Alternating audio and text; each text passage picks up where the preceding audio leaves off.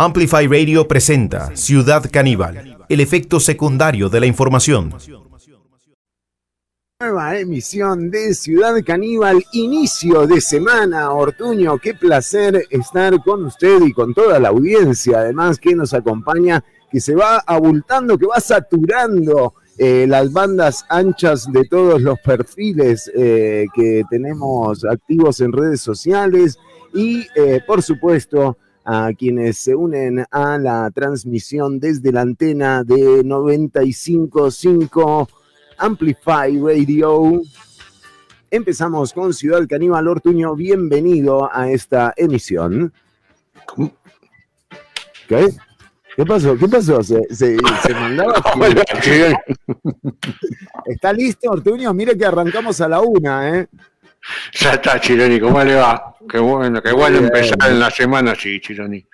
La verdad, Ortuño, qué placer. Y mire, eh, o sea, con muchísimas noticias, les decimos a quienes nos están eh, escuchando que eh, ya el eh, proyecto 21.388, justo el día al- en el que se le vencía el tiempo de discusión en la Comisión de Ambiente, salió de la comisión con un dictamen afirmativo eh, y con un texto sustitutivo que hace que el plenario tenga que votar en primer debate antes del 30 eh, de octubre el proyecto de ley de cannabis para uso medicinal y terapéutico, eh, cáñamo para uso alimentario e industrial. La gente está como loca, Ortuño. O sea, mire, o sea, es como algo. un milagro. Milagro en octubre, Chironi, está bien. ¿Eh? ¿Qué me dice? Ley de cannabis, pero ojo, no enrolen ¿eh? todavía porque eh, en realidad es para uso medicinal y justamente vamos a estar eh, charlando en unos minutos nada más con algunas, eh, algunos de los protagonistas que presentaron este proyecto a la corriente legislativa. Eh, el eh, diputado de Liberación Nacional, Roberto Thompson, va a estar con nosotros en minutos nada más acá en Ciudad Caníbal, pero vamos a, a tener más temas, Ortuño. Tenemos más temas, Chironi, eh, como estamos en, en el mes alienígena. ¿Ah, sí? Sí, Chironi, se, lo vengo repitiendo todas las semanas. Para, que, verdad. para que me hagan la campaña, que estamos, la semana que viene, la semana del tiburón, vamos siguiendo a National Geographic. vale, vamos siguiendo el paso a National Geographic entonces. Sí, entonces, eh, este mes es el mes de los alienígenas. Mire Vamos a estar dando algunas noticias muy de lo que está pasando ahora en el mundo alienígena. ¿no? bueno, porque hay también, exactamente, está el mundo electoral y el mundo alienígena. Bien. Y ojo, ¿Qué eh, hay, hay cierto paralelismo, ¿eh? Sí, ahí tienen puntos de encuentro, exactamente. y los vamos a ir eh, desglosando entonces eh, en el programa de hoy. También le comentamos a quienes nos escuchan que, eh, y quienes nos ven, por supuesto, a través de las redes sociales, que eh, además de la salida de comisión del proyecto de mm, la ley de cannabis para uso medicinal, también, también eh, en esta semana se ha dado la noticia de que el juzgado eh, que justamente analizaba la condena eh, del abogado Mario Cerdas, el abogado de Alajuela, a quien aprendieron por cultivo de marihuana en su casa, eh, justamente quedaba en firme. O sea, don Mario ya lleva dos años en prisión por este... eh, por este hecho particular y también vamos a estar hablando con el hermano eh, de don Mario Cerdas acá en el programa más adelante en Ciudad Caníbal para que eh, justamente encontremos algunos de los detalles que, eh, que tenemos que tomar en cuenta. Ya está, Ortuño, puedo acomodarlo tranquilo, eh, está fuera. Eh, lo veo que hoy, hoy como que no se preparó muy bien usted para, para el programa, Ortuño. Espero que el contenido no venga, no venga como el camarógrafo. eh, digo, Viene medio flojo, es que estoy cambiando, eh, me están cambiando, el personal. no el personal, eh, la parte técnica. Ah, ah, le están, está comprando nuevo equipo. Me están eh, comprando nuevo equipo, Chirón, y, me cuesta, vio como soy yo, con la tecnología me cuesta un poco. Es cierto, es cierto, Ortuño, pero bueno, eh, veo que ahora sí se ha normalizado un poco la Volvió la imagen. Correcto, volvió la imagen. Qué bueno, qué bueno. Se ve un poco raro, Ortuño, me parece que se ve un poco... Eh, es que hay mucha humedad, en esta casa hay mucha humedad. Y se me pone, se me pone así, el, así tengo la pantalla de la compu. Bueno, muy bien. Eh, entonces, el, eh, la ley de cannabis para el uso medicinal tiene, suena mejor eh, Walter, claro. Mira, están diciendo que suena mejor Ortuño, usted. Sí, gracias. Bueno, Qué bien, ¿eh? es hora que me reconocieran algo, ¿no? Qué bueno, está sonando bien, Ortuño. Bueno, me alegra, ¿eh? Me alegra por usted. Gracias, Chironi. Hoy ya me cambió, voy a tener un fin de semana. Los astros están inicio increíbles. De semana. Estamos en inicio de semana. Sí, pero ya casi entramos al fin de semana. Es verdad, es verdad, Ortuño. Eh, pero eh, le decíamos que eh, entonces más adelante aquí en Ciudad Caníbal, Álvaro Cerdas también va a estar con nosotros, el antropólogo, además, quien es presidente de la ACEID, ACEID la Asociación para la Investigación en Centroamérica y Latinoamérica de Drogas eh, consumo de drogas. Eh, va a estar con nosotros Ernesto Cortés en un ratito nada más acá en Ciudad Caníbal. Tenemos un programa cargadísimo. Viene Mariela Herrera en un rato nada más. Roberto Thompson. Mire, yo creo que eh, Carlos Alvarado no lo tenemos, ¿no? no me diga que sí lo tenemos. ¿Lo tenemos a Carlos? Me están jodiendo. esta no, no, lo tenemos, lo tenemos grabado. Ah. 10 años. ahí está, ¿eh? Ahí está. Cuando Costa Rica fue a Italia 90. Bueno, y que se acuerde, porque hablando de, estos temas, eh, ojo, eh, hoy Costa Rica se juega en parte la, eh, la eliminatoria.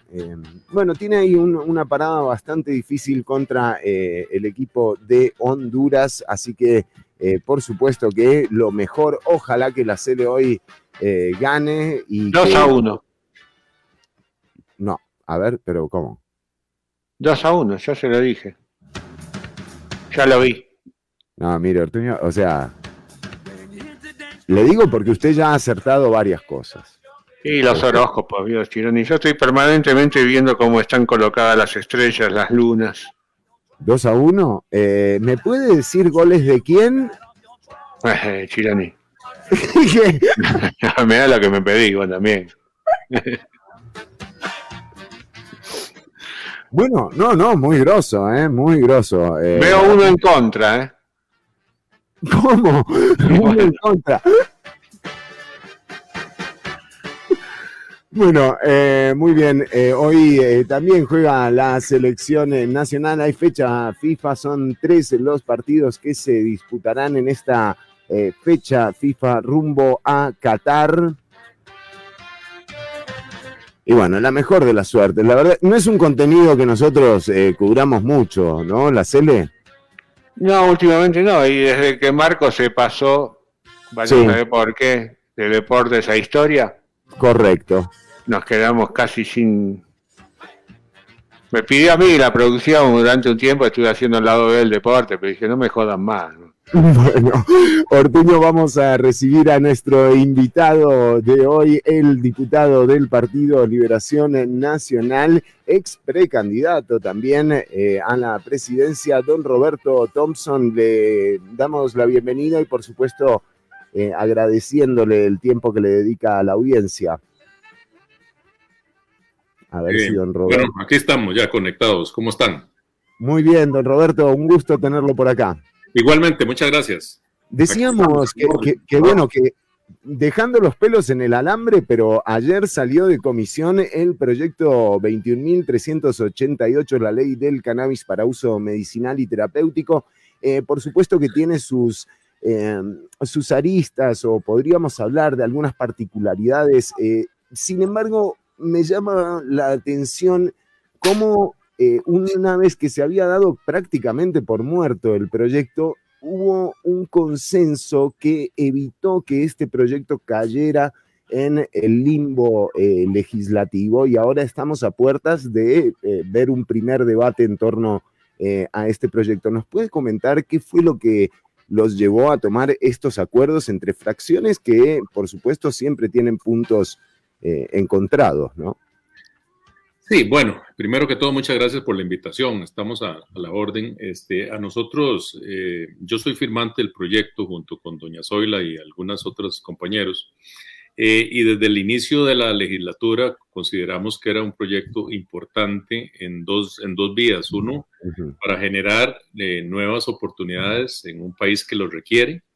Eh, y eh, en segundo lugar, para atender una realidad que es eh, la mejora en las condiciones de vida de mucha gente que mm. utiliza este tipo de productos para poder sentirse mejor. y bueno, en esa línea empezamos a investigar acerca de una serie de estudios que venían dándose, particularmente hay un estudio muy importante de la promotora de comercio exterior aquí en Costa Rica que determina el potencial que se tiene, eh, muchísimo dinero. Eh, solo, solo se, se, habla de que solo eh, Sudamérica debe impactar en un mercado de cerca de 10 mil millones de dólares. Entonces, ustedes, ustedes se imaginan este, las oportunidades que como país estamos perdiendo. aquí hubo una, me parece que en algún momento hubo una manifestación del señor presidente de la República en un mensaje eh, para, un, para la Asamblea Legislativa en el año 2019, cuando se hablaba insistentemente del tema de la reactivación económica. De hecho, lo tenemos aquí. Eh, o sea, don Carlos Alvarado en ese discurso habla de que el cáñamo, eh, de que el proyecto de cáñamo va, después llegaron sesiones extraordinarias en donde el Ejecutivo pudo convocar este proyecto y dejó que también pasara el tiempo a cuenta de no convocarlo. Y, eso hay que sumarle que en el mismo discurso dijo que las cargas eh, de la pandemia eh, las, iban a, las iban a repartir entre quienes menos ingresos tenían y quienes más. Y eso, bueno, no fue lo que pasó tampoco. Así es, eh, pero, pero además este, un, discurso que nos entusiasmó desde el punto de vista de la, la iniciativa. Claro, el gobierno me parece que ha sido muy contradictorio en el tema del apoyo al proyecto porque por un lado lo mencionó, pero por otro lado trató de limitarlo y ahí nosotros no estuvimos de acuerdo al tema del cáñamo exclusivamente. Nosotros queríamos ir un paso más allá, que era el aprovechamiento de la cannabis este, eh, para eh, también utilizarlo en productos medicinales y terapéuticos, como se utiliza en la mayoría de los países del mundo. Hay alguna gente que ha planteado el tema, e incluso la fracción del partido, de la fracción de gobierno, incluso fue más allá y planteó el tema eh, para discutir del tema de la, de la marihuana recreativa, de cannabis recreativa, pero eso, eso no es un tema que está, digamos, siendo considerado en este momento, sino básicamente limitado al tema del cáñamo y al tema de cannabis para efectos medicinales y terapéuticos. Entonces, bueno, eh, a raíz de eso, nosotros realmente creímos eh, que el gobierno iba a impulsar dentro del proceso de reactivación económica el proyecto. No fue así. Eh, yo no sé si todos los que nos escuchan son conscientes y los, me permito explicarlo. No, no, tenemos una, una, una, audiencia muy inconsciente, don Roberto, desde ya le digo. Pero bueno, no, digo conscientes de cuál es el procedimiento este, legislativo, ¿verdad? Ah, no, bueno, menos este, eso. Porque, porque el, el procedimiento legislativo está digamos, eh, dividido en sesiones ordinarias y sesiones extraordinarias. Las sesiones extraordinarias son seis meses al año, es la mitad del, del, procedimiento. Bueno, este, este, gobierno hasta tuvo el bonus, o sea, este, este gobierno, tuvo... el bonus que le dimos de ocho meses, de ocho largos meses que nos tocó, ¿verdad? Este, Para nada, don Roberto. Eh, Para nada, la verdad. Y entonces, este, en ese periodo, la Asamblea Legislativa solo puede conocer los proyectos que el gobierno le plantea, le, le, plantea en la agenda. las y los diputados no podemos tener esa iniciativa. Entonces eso nos limitó mucho. De hecho, dictaminó el proyecto en la comisión porque de verdad hubo un gran consenso, incluyendo la fracción de gobierno, para que esto avanzara. Avanzamos el año pasado, se dictaminó el proyecto hace un año y pasamos ocho meses sin esa convocatoria y ahora... Eh, aprovechamos este, este espacio de sesiones ordinarias, que son solo tres meses, para poder generar ese consenso. Y aquí quiero decirle que eh, una vez más demostramos que cuando se quiere, este, se puede, eh, y cuando se quiere avanzar en iniciativas eh, más allá de diferencias ideológicas y más allá de partidos políticos, pues se puede este, lograr. nos pusimos de acuerdo en la Comisión de Ambiente, nos pusimos de acuerdo entre nosotros en la fracción de Liberación Nacional, con el Frente Amplio, con diputados de otros partidos políticos. Eh, y bueno, sacamos esto ayer y finalizamos con el conocimiento de las mociones. Y yo creo que el proyecto, eh, que de, pues no es un proyecto perfecto, pero es un proyecto que va en la línea correcta, en donde primero este, se, se crea ese marco jurídico para autorizar la producción, la comercialización y la industrialización de cáñamo y cannabis. En el, segundo caso, a través de licencias que se pueden dar a personas físicas o jurídicas.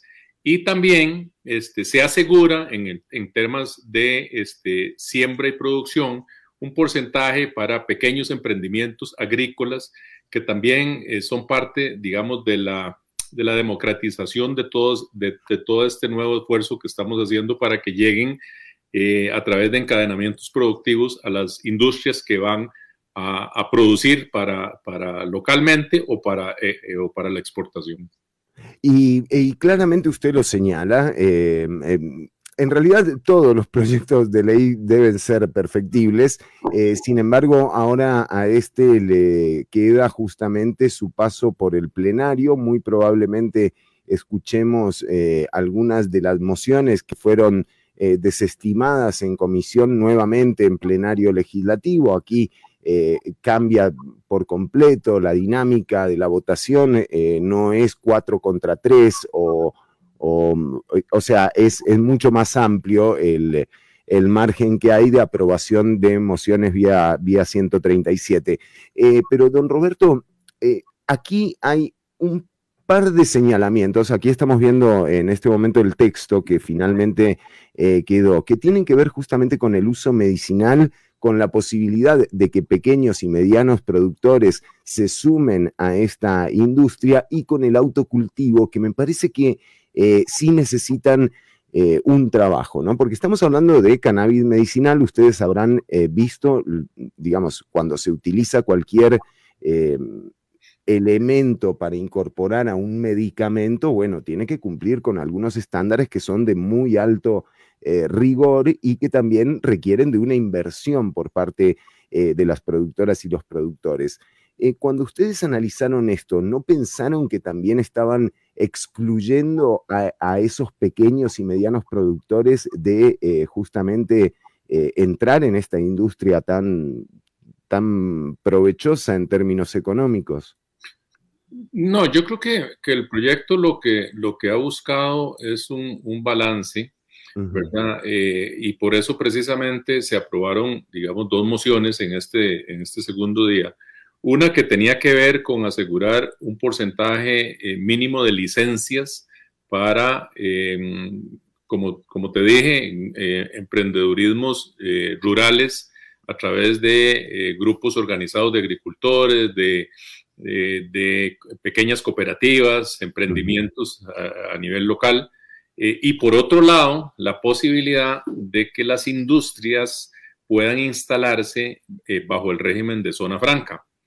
Eh, alguien me preguntaba el otro día que, bueno, que las empresas de zona franca tienen una serie de exoneraciones, digamos, desde el punto de vista impositivo, pero bueno, yo que soy un creyente este, y que siempre las he defendido, creo que más allá del tema de la imposición, eh, esto tiene que ver con la reactivación del sector productivo en general y la generación de encadenamientos y de generación de oportunidades y empleo, sobre todo para la gente.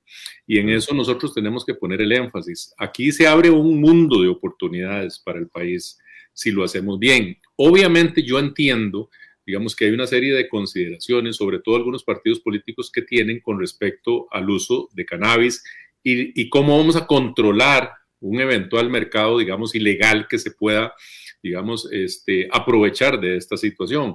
Pero bueno, yo creo que en términos eh, del, del, proyecto, eh, ahora lo que sigue es que el Ministerio de Salud eh, y las autoridades reglamenten los términos y condiciones en que vamos a garantizar la trazabilidad. Y además, a mí me parece que hay suficiente experiencia a nivel internacional para, para, mm. para esos efectos. Y yo creo que que eh, esa bendita frase que muchas veces, con la que muchas veces nos, nos, nos sorprenden de que el país no está preparado, ¿verdad? Que es una frase que, que normalmente se, se, dice aquí, eh, bueno, es que el país no está preparado para esto. No, sí, estamos preparados. Este, claro. Y yo creo que además tenemos una oportunidad que no podremos, no debemos perder. Entonces, creo esta oportunidad. Imagínense que, que, que este, bueno, según entiendo, Uruguay ha exportado cerca de 40 o 50 millones de dólares en las últimas exportaciones que tuvieron.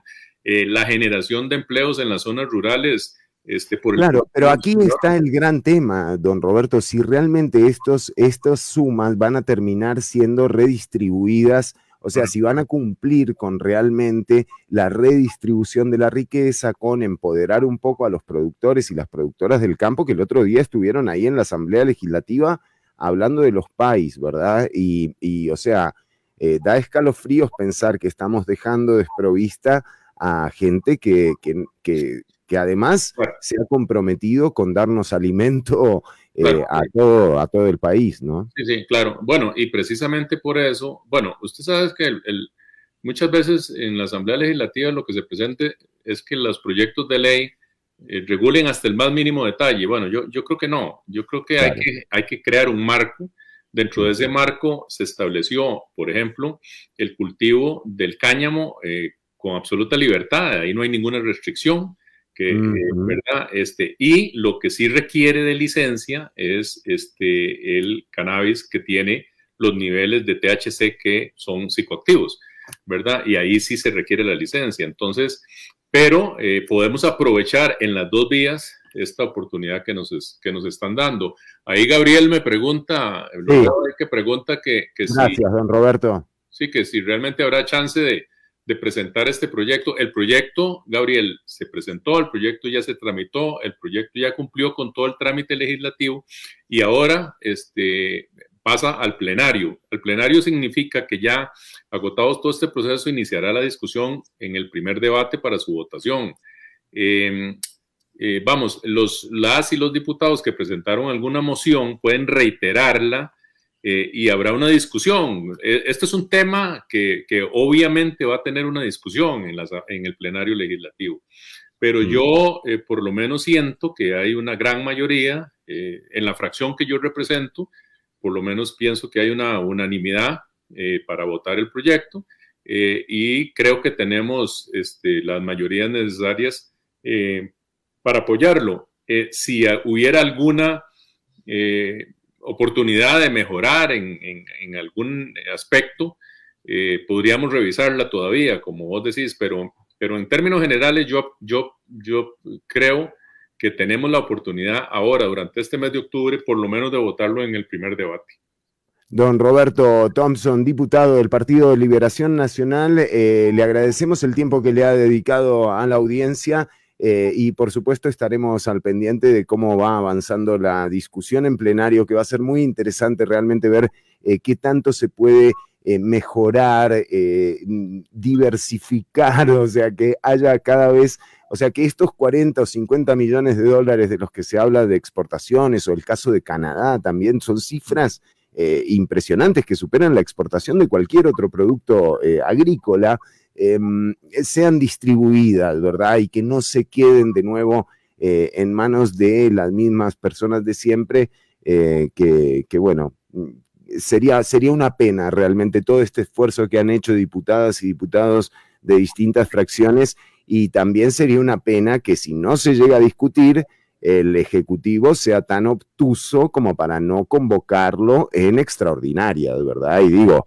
ustedes ahí tendrán también su manera de presionar, me imagino. Sí, sí, no, y sobre todo porque la propia fracción de gobierno ha estado totalmente de acuerdo y, los diputados, este, diputadas de gobierno lo han estado apoyando, es bastante contradictorio. Eh, y bueno, yo esperaría que efectivamente el presidente de la República eh, digamos, valore eh, la voluntad mayoritaria de esta Asamblea Legislativa para avanzar en esa discusión y que nos permita concluir la discusión, ojalá con el proyecto aprobado este mismo año, para que de, será el próximo gobierno lo aproveche, ¿verdad? Y, no lo aproveche como gobierno, lo aproveche. En realidad no, es el país, ¿qué es, los gobiernos? los gobiernos cada vez demuestran más los gobiernos y don Roberto con todo, con todo respeto, por supuesto. Eh, que, están muy alejados de la realidad que vivimos las ciudadanas y los ciudadanos. Sí, y nosotros tenemos, nosotros tenemos, digamos, yo estoy consciente de que la enorme responsabilidad de generar los instrumentos para que haya un desarrollo mucho más equilibrado. Los niveles de pobreza y desempleo que tiene este país son realmente dramáticos. Hay gente en Costa Rica que no tiene que comer. Eh, y esto es una situación que nos tiene que mortificar a todos. No nos puede eh, permitir dormir tranquilos. Y en la Asamblea Legislativa, yo creo que hay conciencia. Eh, mucho, se, vamos a ver, mucho se refleja de la discusión política, pero el trabajo eh, demostrado con proyectos como este que tienden precisamente a llegar a todos esos sectores, generar oportunidades y esos empleos que se necesitan, eh, yo creo que son esfuerzos importantes que reconocer y sobre todo reconocer que ha habido un gran, un gran ambiente para sacarlo adelante. Ojalá que el gobierno también este, colabore en este esfuerzo que estamos haciendo y que esta oportunidad la aprovechemos las grandes mayorías para poder este, sacar este país adelante. Ahí está la discusión para ampliarla. Gracias, don Roberto Thompson. Lo dejamos, sabemos que tiene compromisos, así que eh, le agradecemos el tiempo que nos dedicó. Muchas gracias, estamos a la orden. Nosotros seguimos con más, estamos en vivo hasta las 3 de la tarde por 95.5 Amplify Radio. Vamos con Noga, eres mi favorita, sin dudas.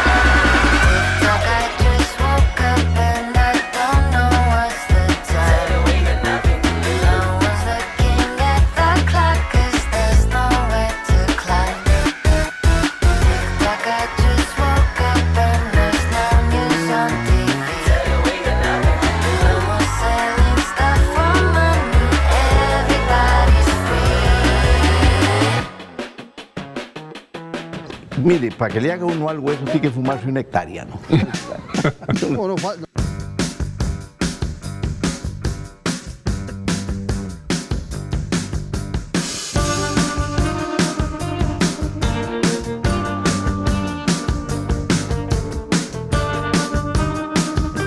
El efecto secundario de la información. Ciudad Caníbal.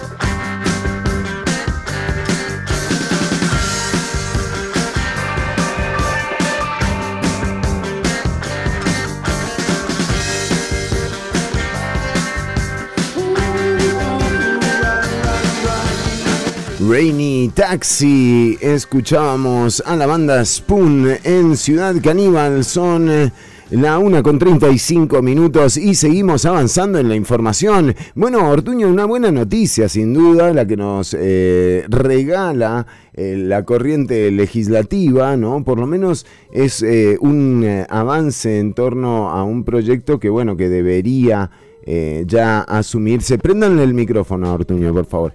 Eh, que ya debería haberse eh, aprobado hace un, hace un buen rato, pero eh, teníamos la nota, ya el eh, proyecto 21.388 está en corriente legislativa. Mientras tanto, en el ámbito judicial, el juzgado que analizaba la el proceso y la sentencia que se le había impuesto al abogado de Alajuela, Mario Cerdas, eh, un caso más que conocido y citado por nosotros varias veces, con un recuento de lo que han sido eh, los atropellos contra don Mario, bueno, se, em, se ponía en firme la sentencia de ocho años de prisión a eh, Mario Cerdas. En un ratito nada más acá en Ciudad Caníbal vamos a tener al eh, hermano de don Mario, a don Álvaro Cerdas, con nosotros y además estará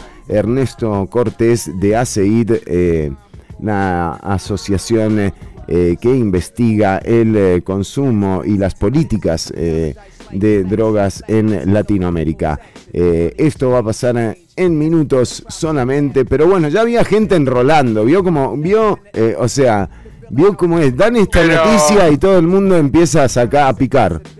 Porque que dicen, se puede cultivar para medicinal, Sí, terapéutica, sí, pero no para recreativo. exacto. Pero la recreación Mire, es para que le haga uno terapéutica. algo eso, tiene que fumarse un... ¿Cómo, cómo? Recrearse es terapéutico. Bueno, listo, Ortuño ya está, o sea, con esto hemos ganado. Ojo que podemos apelar una, una diputación, algo así, me gusta, ¿eh? Ahí, métanlo ya. Por favor. para terapia recreativa.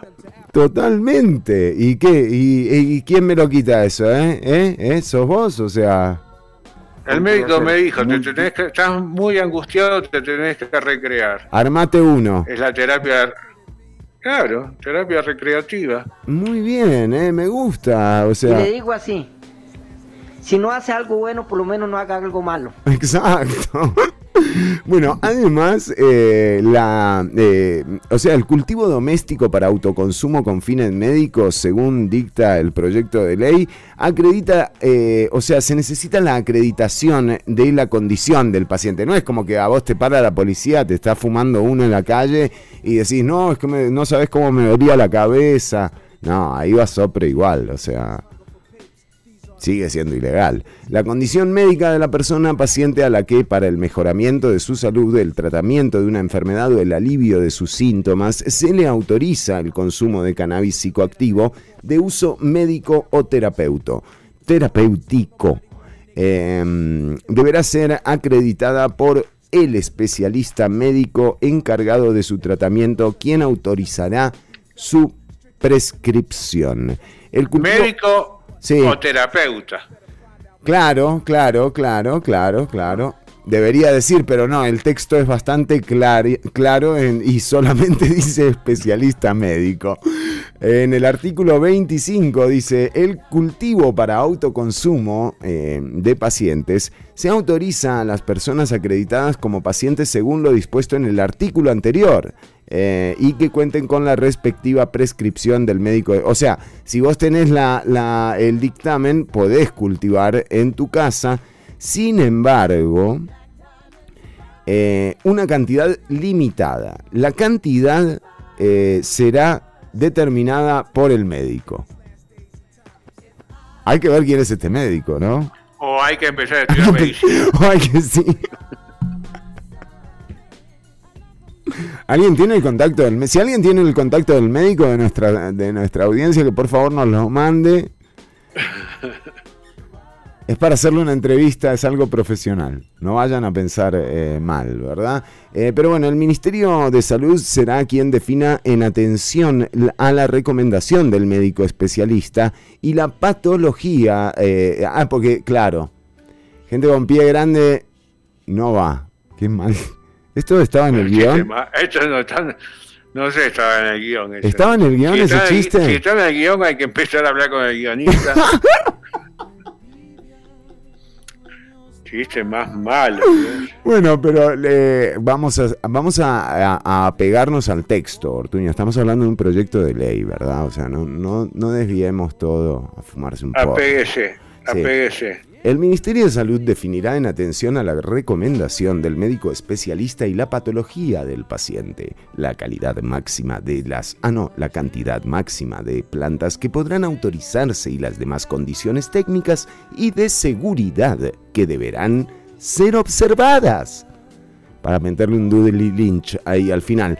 Eh, pero sí, eh, esto... eh, ¿Qué significa? Que en realidad el, auto, el, cultivo y el autoconsumo eh, solamente serán posibles a través eh, de, un dictamen médico.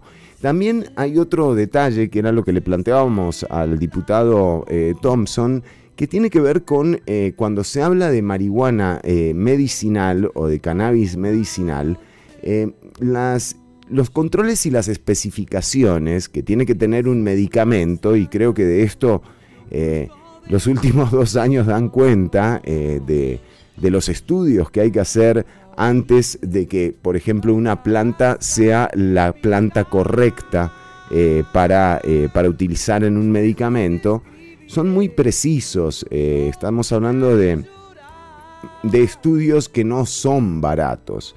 Y de nuevo, como bien lo decía el diputado de Liberación Nacional, don Roberto Thompson, eh, el gran negocio eh, está sin duda en, en, en la parte medicinal y también en la recreativa. Entonces habrá que ver de qué forma se va discutiendo eh, esto en el Congreso. Tenemos mensajes de nuestra audiencia, Ortuño. A ver, Pablo Pérez dice Raúl Araya Badilla. Qué raro, ¿no? Es el mensaje más raro que he recibido. Eh, Carlos nos dice, aguante caníbales, bueno Gabo, un abrazo, Taxi Costa Rica también. Eh, les recordamos que se pueden comunicar con el programa a través eh, eh, del 72713149. Eh, Gamo nos pregunta, Eh, si empiezo con el autocultivo, ¿cuántas matas puedo tener? ¿Cómo es la regulación? Ese es el gran tema, que no podés eh, autocultivar a menos que eh, tengas un dictamen médico con las especificaciones, por ejemplo, de las dosis que requerís y la patología que presentás. Esto te autoriza para, para tener plantas. ¿Cuántas plantas las determina el médico? Por eso decimos, si alguien lo conoce, no vamos a insistir. Em, sí, ese es el gran tema, ¿no? Que el autocultivo está contemplado, pero eh, siempre con, estas regulaciones. Hay otro em, asunto que tiene que ver eh, con que las licencias em, para eh, industrializar el cannabis serán otorgadas a personas que no tengan antecedentes penales con la ley de psicotrópicos. Cuando uno escucha esto, eh, en primera instancia uno lo relaciona automáticamente con prevenir la criminalidad. Eh, sin embargo, cuando nos encontramos frente a esta transición en donde algo completamente ilegal eh, pasa a ser legalizado o regulado legalmente,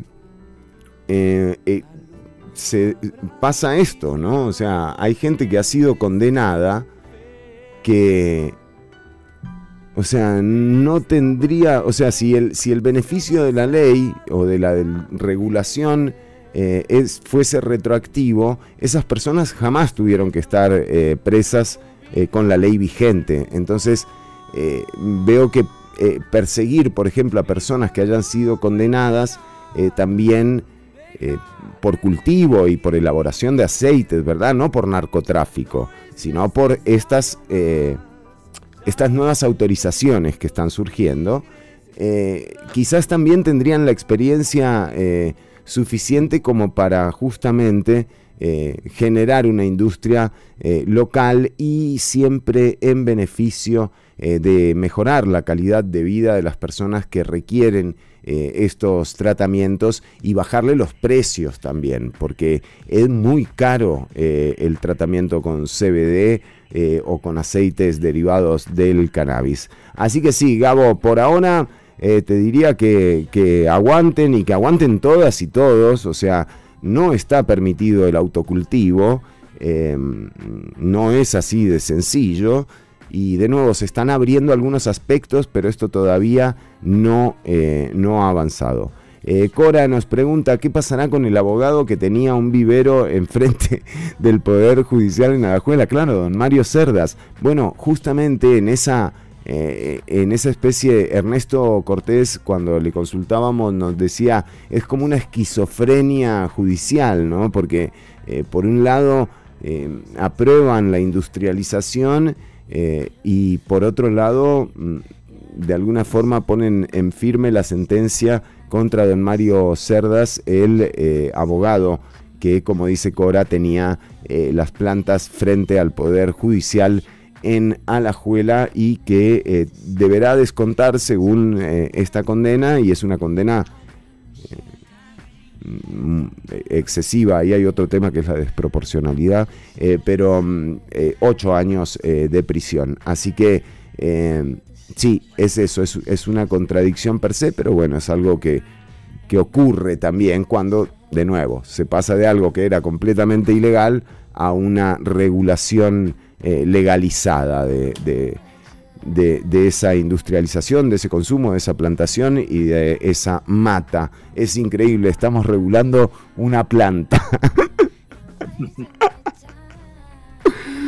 es una planta, muchachos. o Ustedes saben ese cuento de que por qué los argentinos no, no, no pueden ser paracaidistas. no sé, pero creo que no tiene nada que ver con este tema, ¿no, Ortuño? Nada que ver. sí, Nada que ver, no sé de qué, por qué nos tiran esas, esas indirectas, eh, Ortuño. Bueno, eh, venimos entonces, Ortuño, con su sección eh, más adelante, después de esta canción.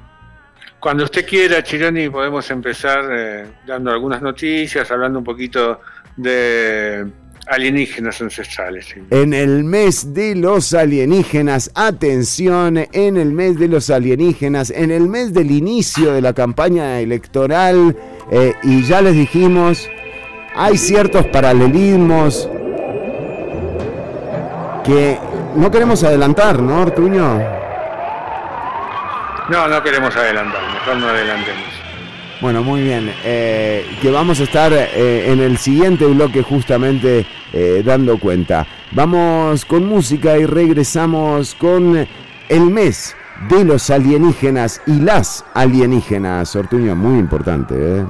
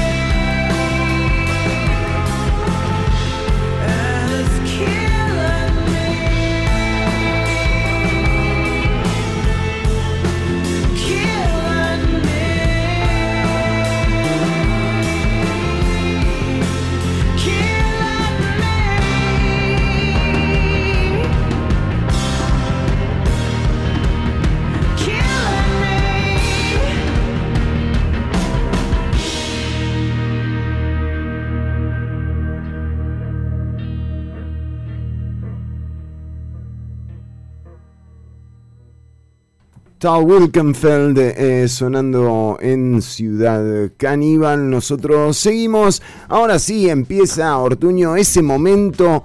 eh, mire, todavía no ha entrado eh, Mariela Herrera, que también va a estar con nosotros en unos minutos nada más acá en Ciudad Caníbal, pero llega el momento de alguna forma de adentrarnos en los misterios del universo.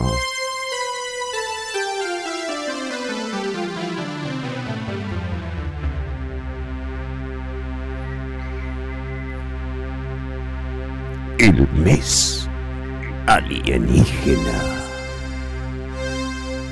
Muy bien, entramos entonces octubre con todo. eh, vamos con el mes de las alienígenas aquí en Ciudad Caníbal, Ortuño.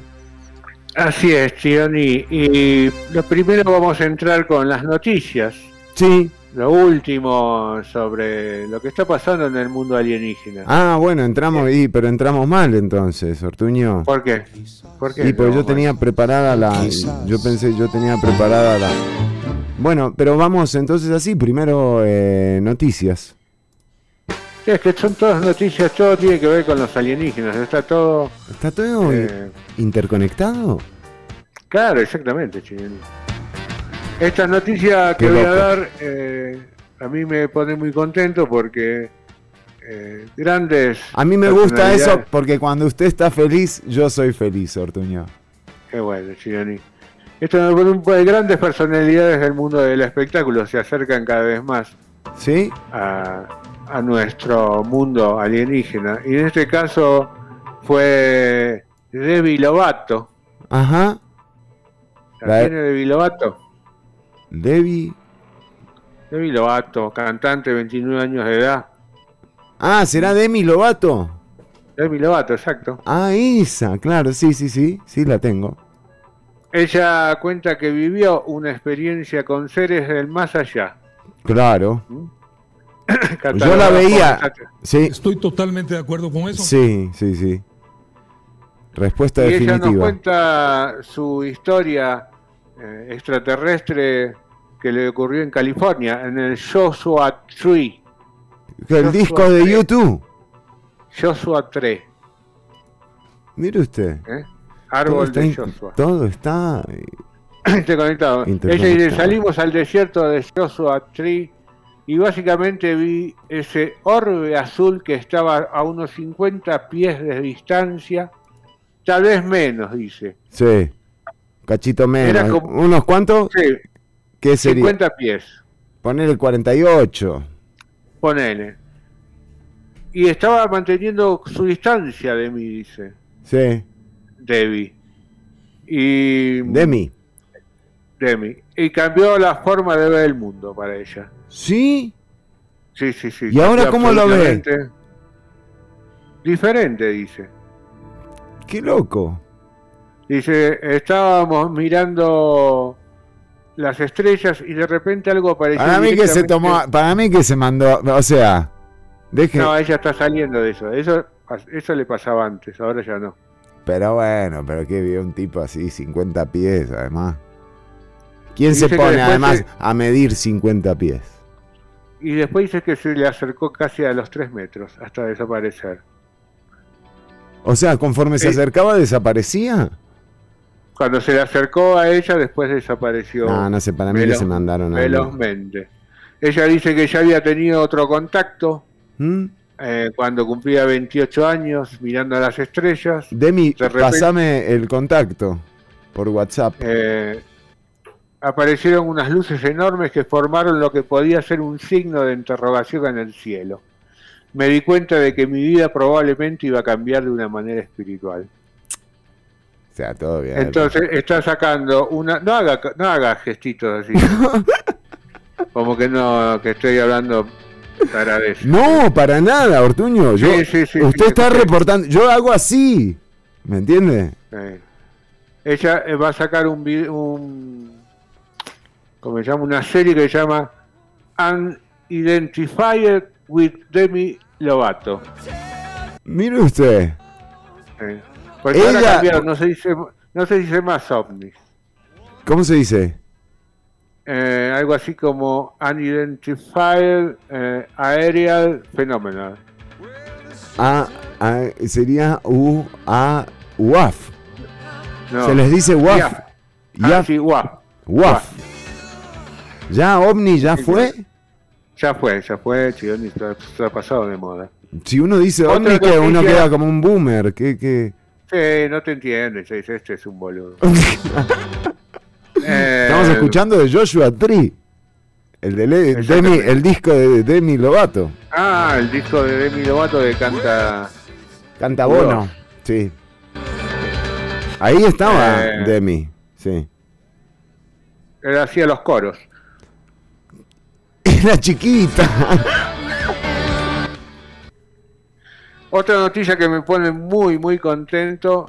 Ay, Ortuño, de- sí, de nuevo, me alegra usted a mí. De nuevo, más contento todavía, Sí. esto me pone más contento. Una noticia que tiene alrededor de tres días, vos seguro ni te enteraste viendo la asamblea, como siempre.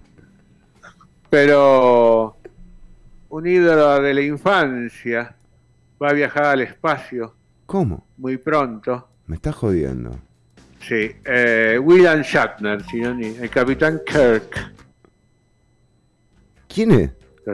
El capitán Kirk, ¿cómo quién es, boludo? El capitán Kirk, el de William Shatner, de, de Viaje a las Estrellas.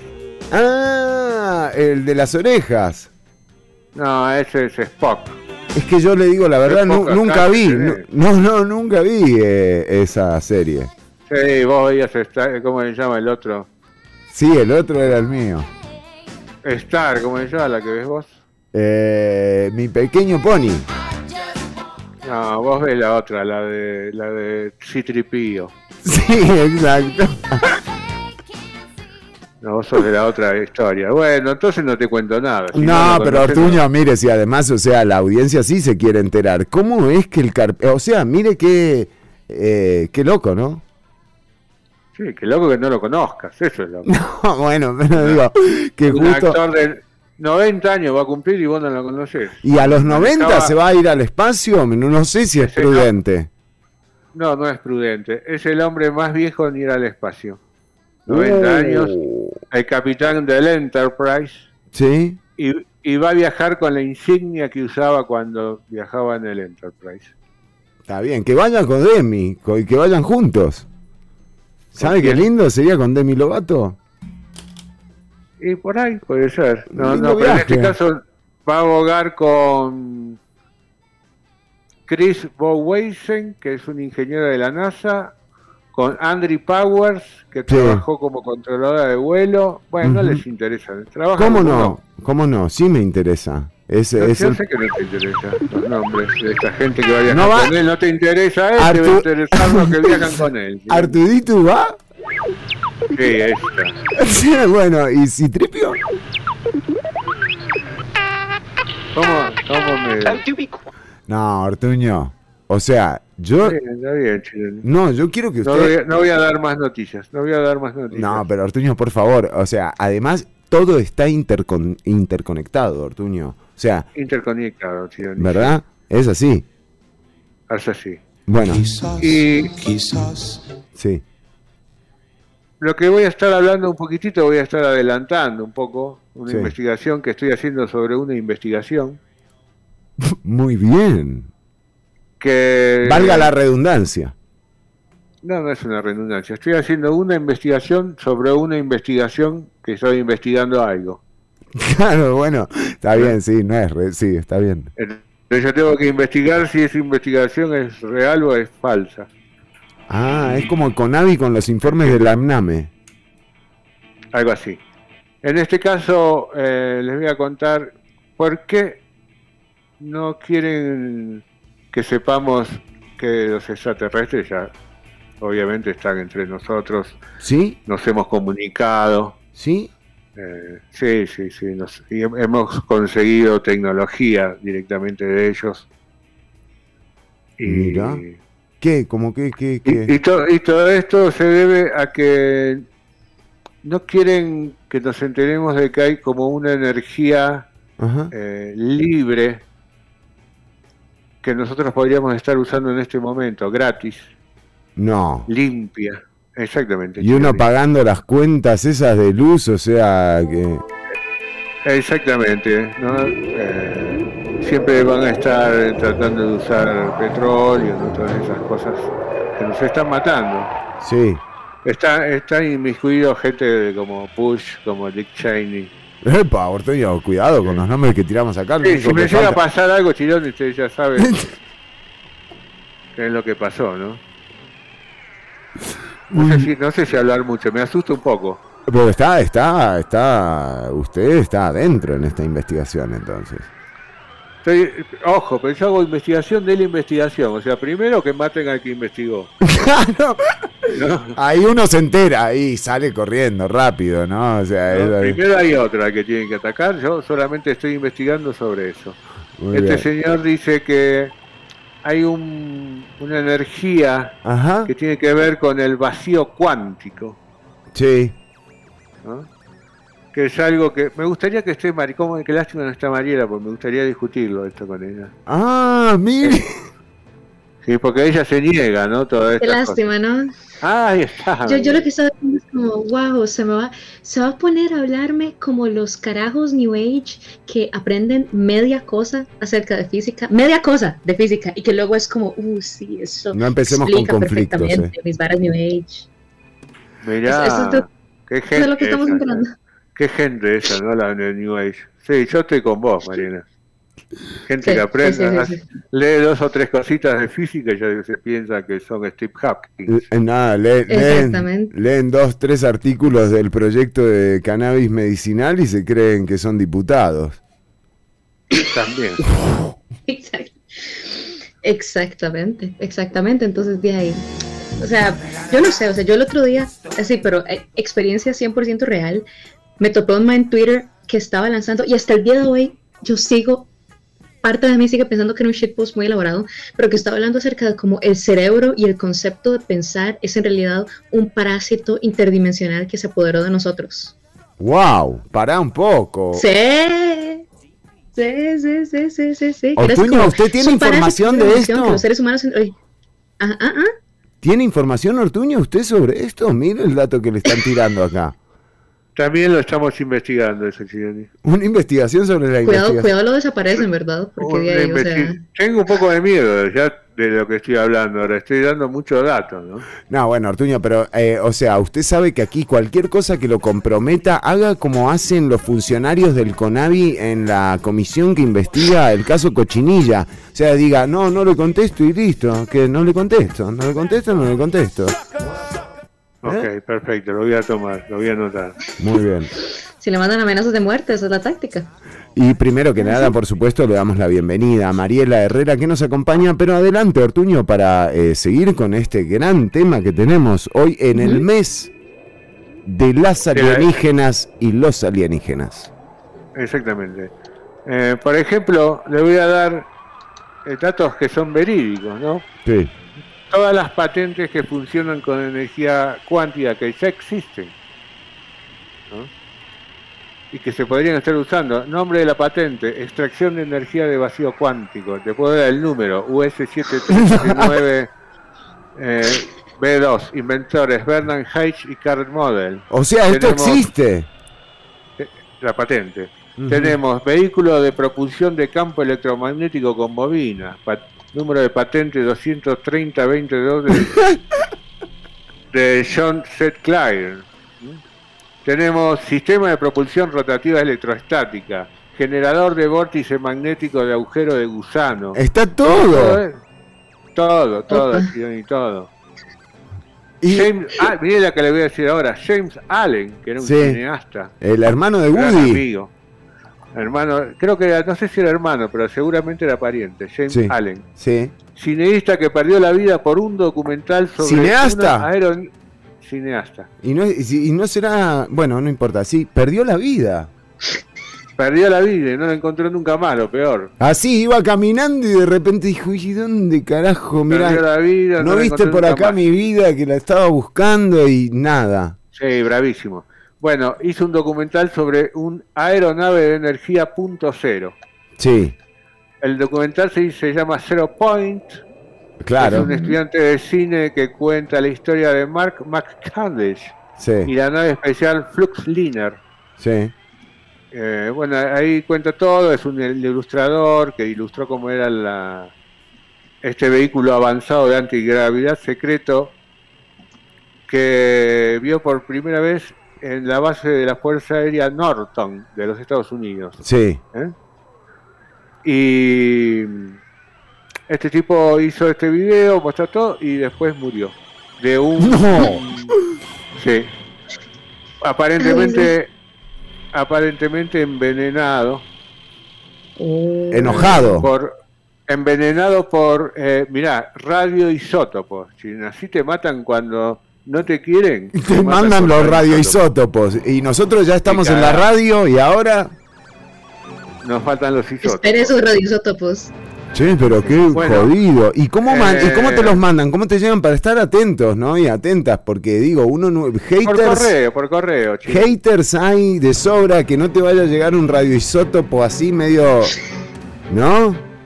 O sea, hay que cuidarse. Eh, quise ver eh, el documental Punto Cero ¿Sí? y, y me dicen, lo sentimos, este video no existe. O sea, Oh. ya estamos eh, No. Y esto, claro. todo, todo es increíble, chicos. Todo se interconecta, decíamos. La misteriosa muerte de Carl Slim, junto antes de lanzar el primer auto. ¿Murió Slim? aire, el- Carl Slim, no el mexicano. ¿eh? Ah, bueno. Este Sí, yo estaba pensando yo como, como el de, como el de dije, la, la- wow. la fundación. No, no, este es Carl Slim, director de la compañía automotriz líder en India, Tata Motors, con ese nombre, ser ¿Tata líder, ¿no? Motors? Tata Motors. ¿Cómo? Tata Motors. Tata. Tata Motors, sí. Ah, muy Es lindo. la compañía líder en India. Sí. Cayó desde el piso 22. ¿La compañía? Anotate. Él. Él. Sí, desde un piso 22 en un hotel de Bangkok.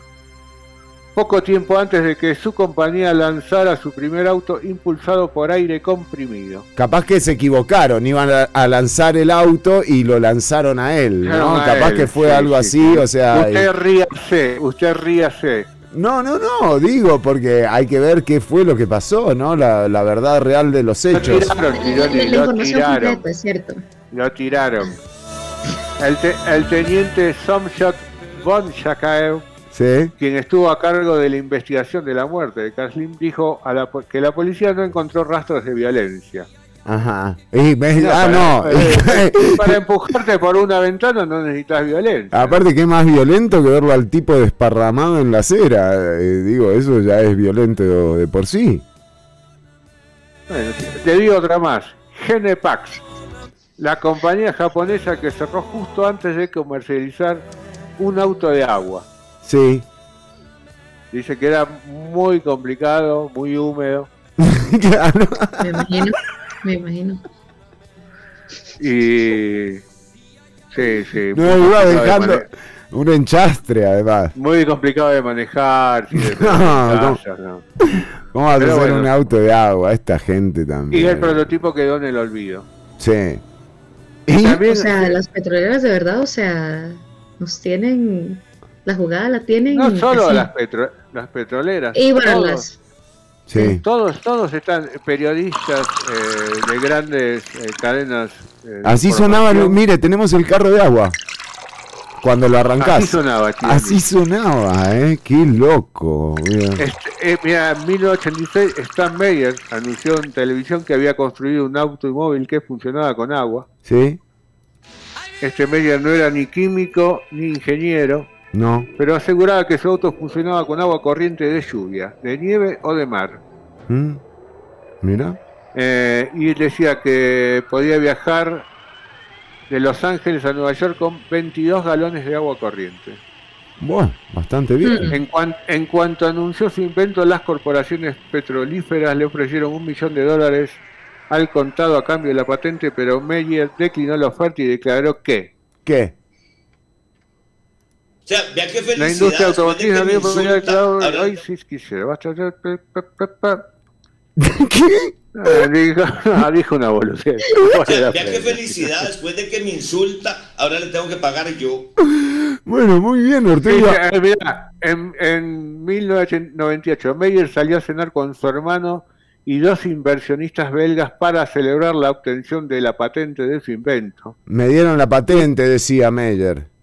Y después de beber un jugo de arándano que le sirvió en el restaurante, No. Meyer salió al exterior del local, No. apretando su cuello, vomitando, ¡No! y, su- sí, y sus últimas palabras que dijo a su hermano fueron, me han envenenado. Mirá, che, Y así murió. Murió, sí. La, la causa de muerte oficialmente fue registrada como aneurisma ce- cerebral Bueno, entonces no fue por, envenenado. inge- por ingerir un Un jugo de arándano. Un jugo de arándano que trae aneurisma. No, Ortuño, no, no podemos decir eso aquí. O sea, eh, Yo digamos. no lo digo, lo está diciendo. Es una relación. Saliste, tomaste jugo de aneurisma, moriste. Pero él, antes de morir, dijo: Me, me han envenenado.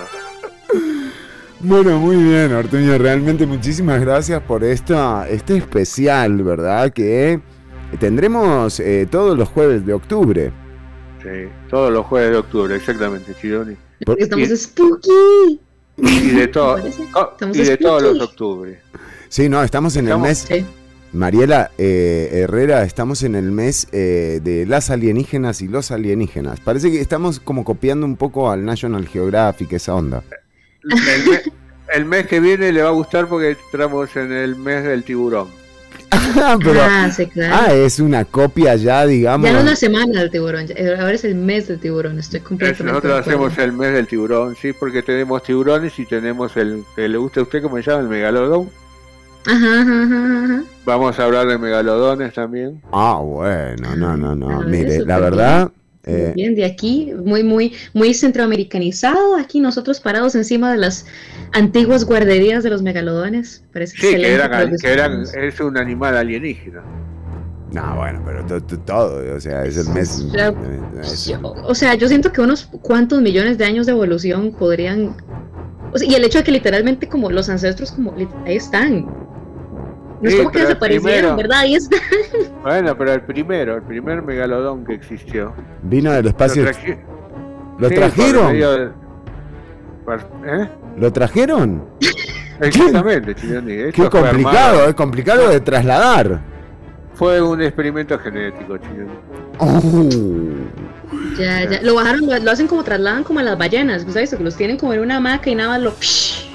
Usted vio que el sonido que hacen las ballenas es muy parecido al sonido del universo, ¿no? ¿Cómo? ¿Sabía, sabía eso? Es- el universo No, tiene no, un no, no sabía eso. Bueno, nos estamos desviando un poco, sí. Sí, adelante. Eh, todo, las alienígenas. Todo está todo. interconectado, es verdad, Ortuño. Usted lo dijo al principio.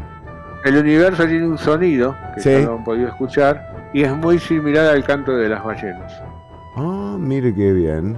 Bueno, No creo dato. que sea casualidad. En el mes de las alienígenas y los alienígenas en Ciudad Caníbal. Me encanta, de paso, me encanta que, me encanta que, o sea, sabe que los alienígenas podrían no tener género, ¿verdad? ¿No? Bueno. Además podría pelarles completamente. Pero nosotros utilizamos lenguaje inclusivo, Mariela Herrera. O sea, es, es por Es es respeto cierto. No, me parece eso pensar en las alienígenas y los alienígenas. Y es a los alienígenas. No, porque usted se, per- sus pronombres son. u- usted se perdió eh, cuando dimos los distintos tipos de alienígenas que existen. Ya, eh, exacto, que fue el jueves pasado. que hablamos la semana pasada, donde hay alienígenas eh, de ambos sexos en algunos casos. Sí, sí, Los sí. ple- los que vienen de las ple- los. Ya venimos con más Ciudad Caníbal. Atención, está Mariela Herrera con nosotros. Y. y no, ¿Cómo me muchachas. cortaste? ¿Cómo me cortaste? No, pero Ortuño. Así. ¿Cómo me cortaste? Tengo para hablar de alienígenas hasta el final del programa, pero bueno, está bien, no importa. Ya venimos con eh, más contenido. Mariela tiene un contenido súper interesante. eh, hoy tiene que ver con eh, una planta fotovoltaica, Mari. Sí, de hecho, la UCR acaba de hacer su primera planta fotovoltaica para estudiar energías limpias y les voy a hablar un poquito acerca de este proyecto en particular y en general acerca de cuál es el proceso por el cual se genera la energía solar. Y ¿En también. maceta o en tierra? También ya venimos eh, con eh, eh, la entrevista. Mario Cerdas, el abogado de Alajuela, condenado a ocho años de prisión por cultivar marihuana en su casa. Eh, vamos a tener a don Álvaro Cerdas, el hermano de don Mario. También estará con nosotros Ernesto Cortés de ACEID. Estamos en vivo hasta las 3 de la tarde. Son las 2 con 17 minutos. Estás escuchando 95.5 Amplify Radio.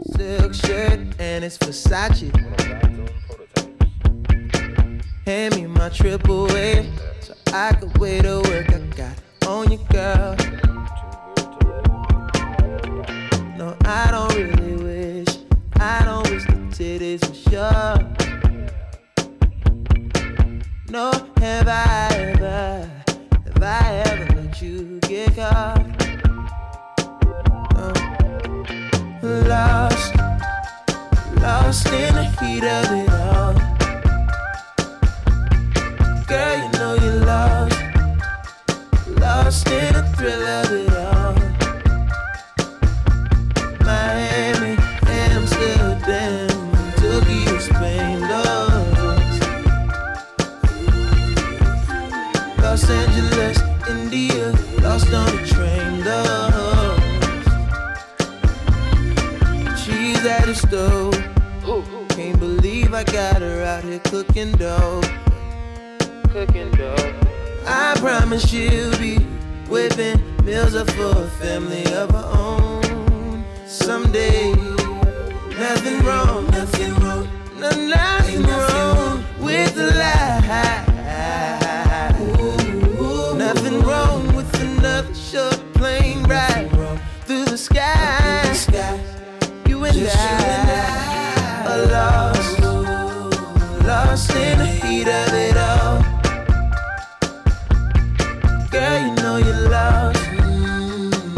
lost in the thrill of it all. Miami, Amsterdam, Tokyo, Spain, lost. Los Angeles, India, lost on a train, lost.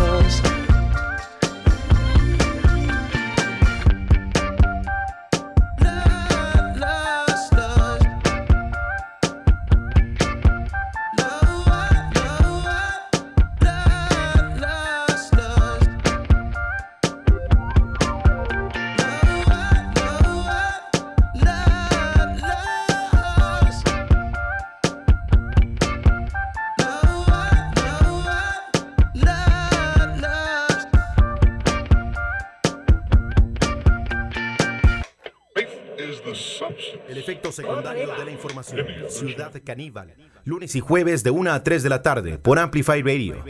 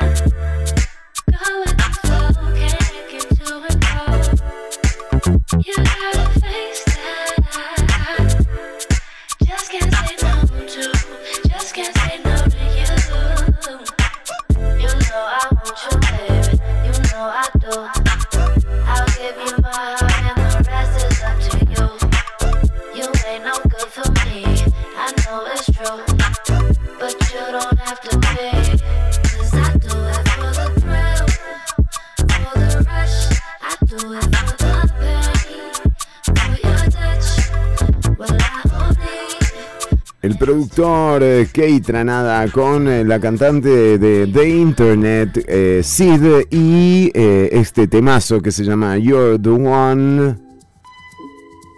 Muy linda canción, muy bien producida, muy bien Kate Tranada, realmente grosso, así que toda la gente puede ir y asomarse. Tenemos mensajes de nuestra audiencia que vamos a ir eh, abordando. Silver Ceballos, que además no solo es nuestra audiencia, sino que es eh, compañero también de una bulla, nos dice, Star Trek es la, más es la crema más crema de todo. Una serie que levanta el espíritu, especialmente en pandemia. Mi favorita es Voyager, recomendada después de The Next Generation con Patrick Stewart.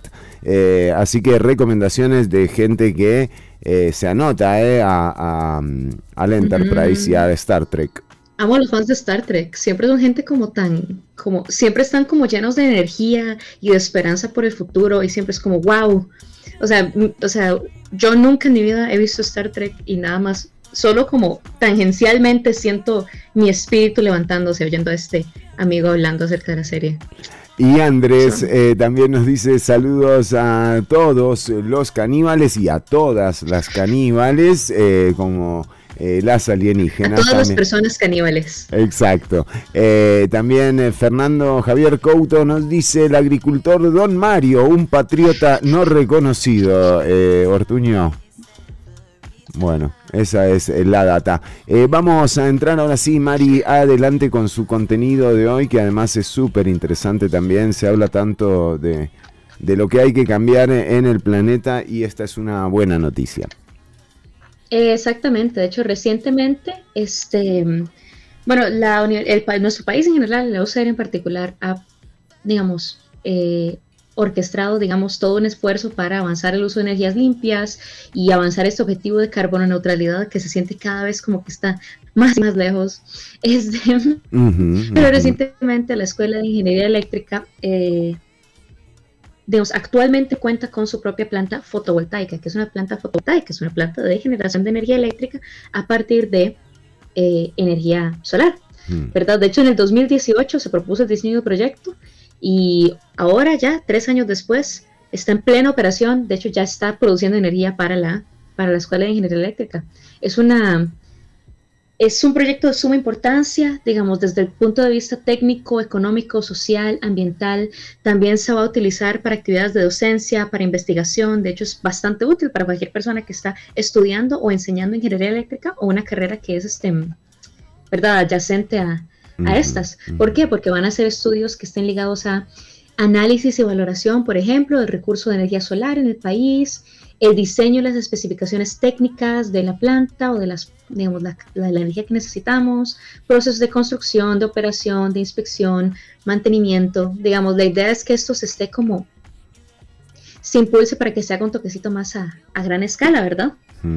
O sea, toda, toda la idea es que la, que la escuela de ingeniería sea total o mayoritariamente eh, em, energizada a partir de energía solar, lo cual es súper, súper, Wow. súper emocionante.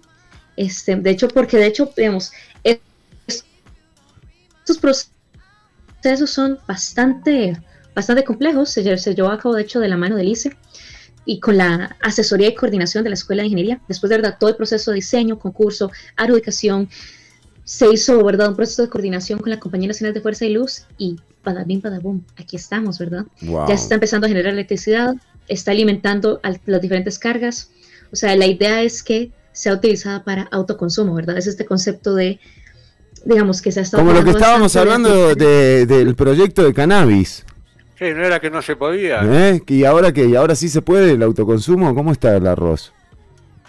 En, en este caso, pues parece que sí, no hay como, no hay problema con el autoconsumo. Bueno, está bien, ¿eh? para unas sí, para otras no. Digamos. Sí, entonces nada más para que para que estén conscientes, ¿verdad? Y de que ese es un proyecto que está ahí. O sea, y la idea es que, digamos, o sea, esta planta fotovoltaica en particular es capaz de, gen- de generar 25 kilowatts de potencia, que es el consumo mensual promedio de 10 casas, de 10 viviendas de tamaño promedio, ¿verdad? También recordemos que la escuela de ingeniería eléctrica es bastante grande, pero lo que estamos hablando es que, digamos, tiene el, poder y es lo suficientemente eficiente como para generar esta, generar una cantidad bastante este, generosa de energía, ¿verdad? Este, porque, ¿Por qué?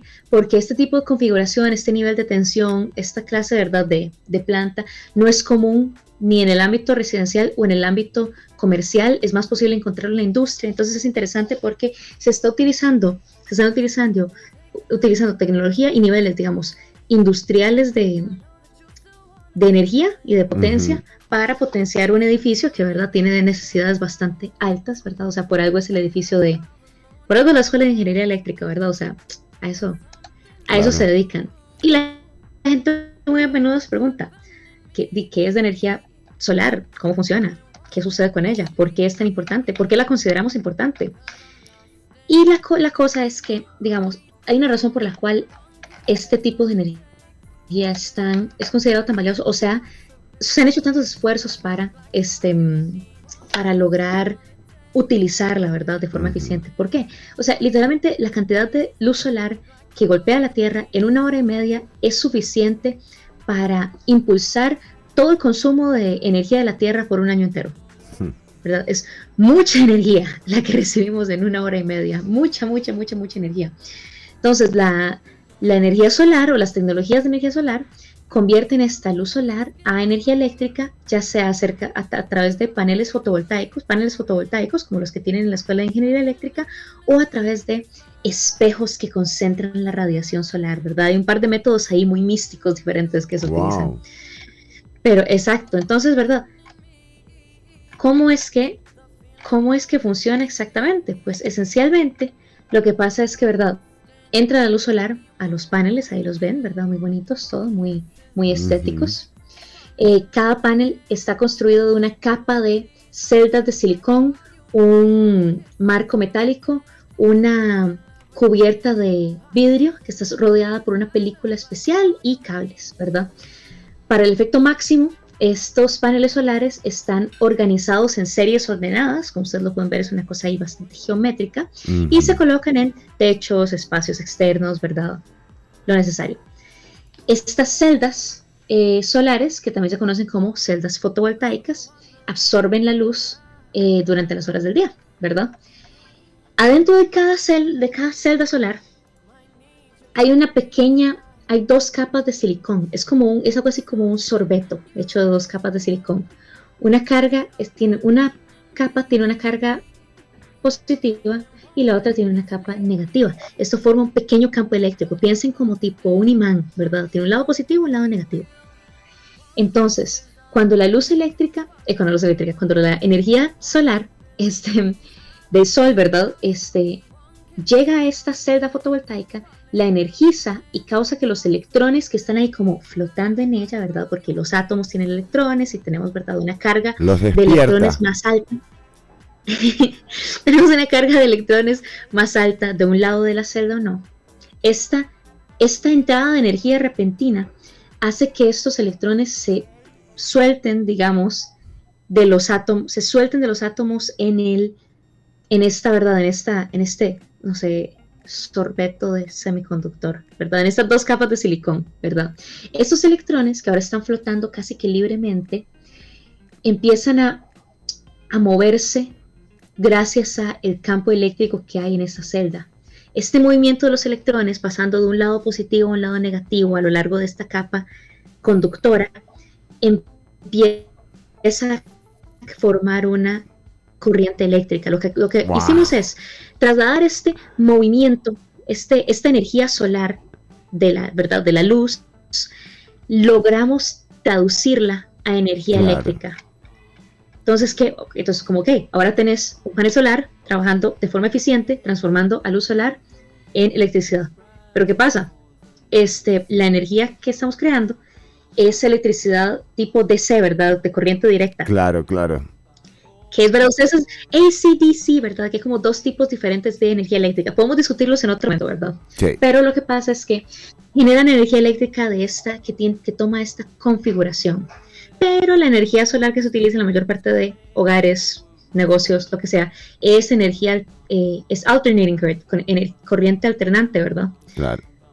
Por suerte, es bastante fácil, de hecho, eh, traducir un tipo de energía a la otra. Es, es, digamos, las dos son energía eléctrica. Claro, y que por, eso está, eh, por eso esta foto también que eh, nos muestra el artículo de la Universidad de Costa Rica de cómo se, de este transformador justamente que, que vamos a ver en pantalla. Claro. Hay todo exactamente, exactamente. ¿Ven esa cosita que dice inversor 1? Bueno, yo la veo, pero la gente cosa- que tal vez está escuchando por 95.5 no, estamos viendo una especie de conexión entre cajas eh, de breques de donde recibe, digamos, la energía del panel solar y cómo se transforma, ¿no? A través de este inversor de, que nos dice Mariela.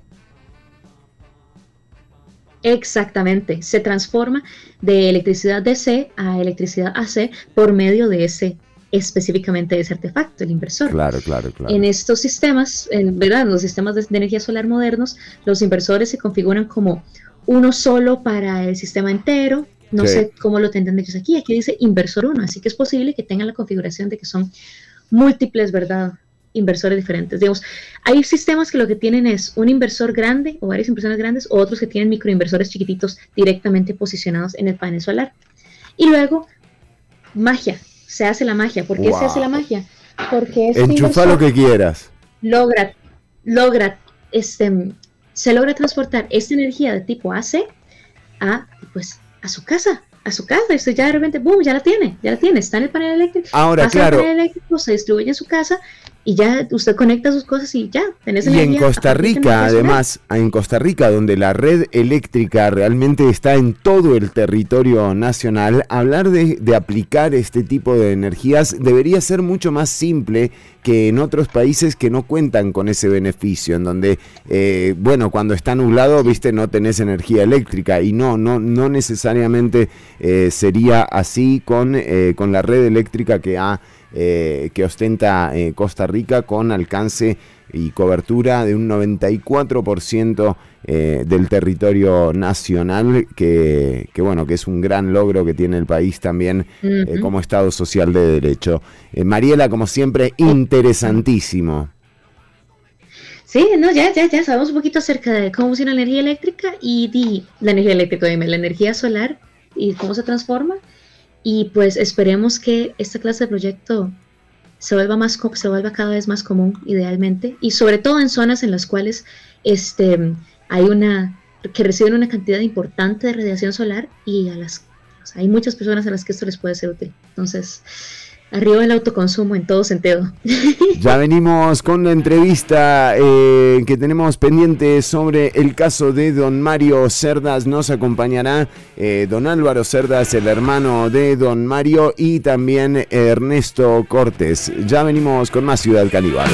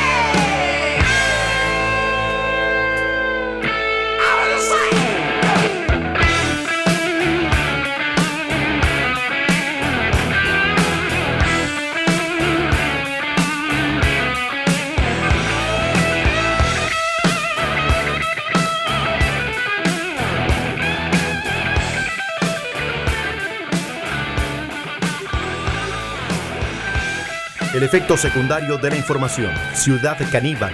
Lunes y jueves de 1 a 3 de la tarde por Amplify Radio.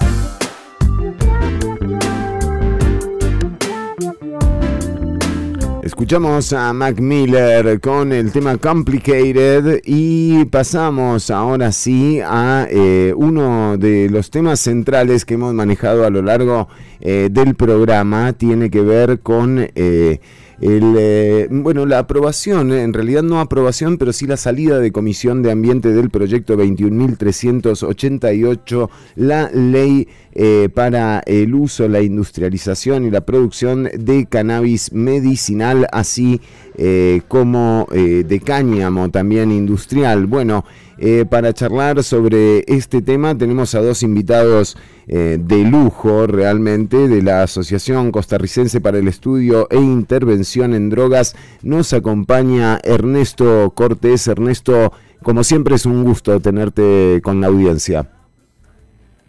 Hola, Fernando.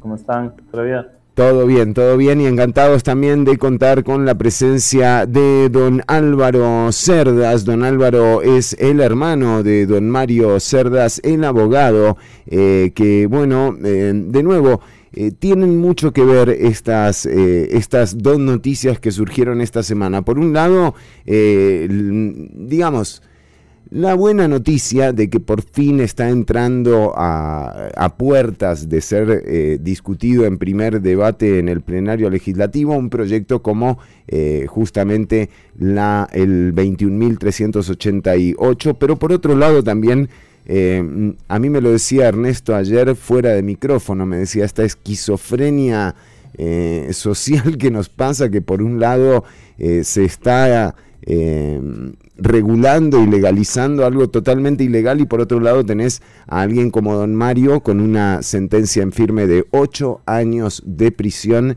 eh, sin haber cometido un delito eh, como tal más allá de tener sus plantas en, en su casa. Ernesto, eh, eh, quizás eh, empecemos eh, con que don Álvaro nos cuente qué pasó con el caso de don Mario y las últimas audiencias. Buena- buena- buenas tardes, Fernando. Tal vez si me sube el micrófono un poquito, es que es- lo- es- yo lo tengo muy bajo, no sé, yo no lo puedo. Nos está escuchando bajo, don, eh, don Álvaro. eh, tal vez yo le voy a ayudar un, un poquitito ahí con el, con el volumen para que usted... Sí, porque yo no tengo más, este, Fernando. No hay problema, yo, yo le, le subo un poco el volumen desde acá y le quería preguntar, don Álvaro, para que usted nos cuente qué ha ocurrido eh, con el caso y con esta eh, sentencia ya en firme de condenar a don Mario Cerdas a ocho años de prisión. Eh, bueno, muy buenas tardes, Fernando, y agradezco la oportunidad que, que nos dan. Fernando, esto es la consumación, la consumación de una maniobra vulgar, obscena, de, de parte del Ministerio Público, del OIJ y de todos los que se encargaron de realizar esta, esta, esta investigación.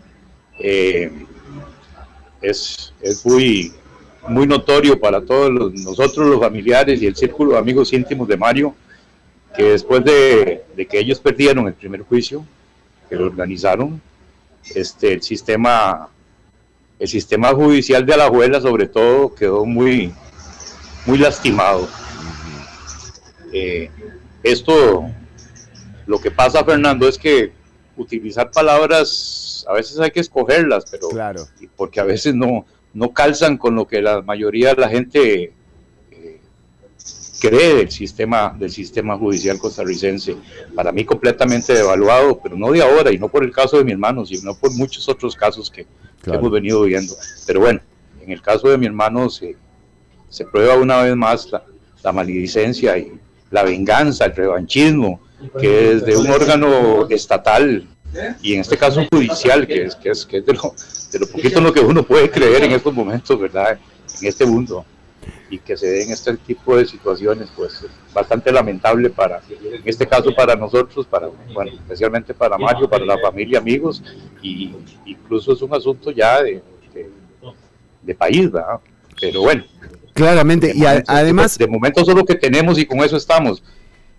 Sí, sí, una situación eh, durísima, ¿verdad? Que tiene que ver con, eh, con lo que ocurrió, con los allanamientos, con las compras eh, ilegales, con los engaños que sufrió eh, don Mario Cerdas en el, eh, en el proceso de investigación. Eh, Ernesto, queremos aprovechar también tenerte a, a vos acá, como para que también nos hagas una reflexión en torno a esto, ¿no? En torno a esas dos noticias.